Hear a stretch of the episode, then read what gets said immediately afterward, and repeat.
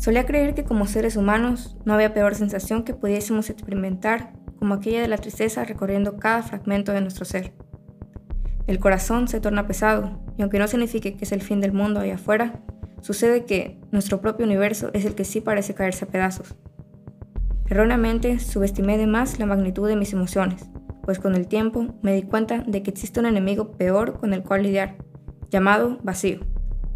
Peor que experimentar cómo una emoción te consume es no hacerlo, simplemente no sentir nada. Te encuentras existiendo, algo totalmente distinto a lo que realmente significa vivir. No es un enemigo externo con el cual debemos combatir. El vacío se ha vuelto parte de uno mismo.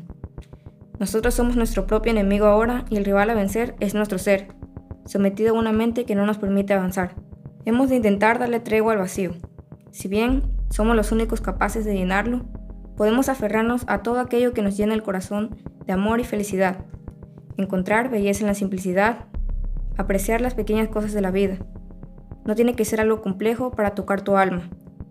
Con el tiempo, se irá haciendo notar menos y aunque eventualmente se haga presente, ya no hay nada que temer.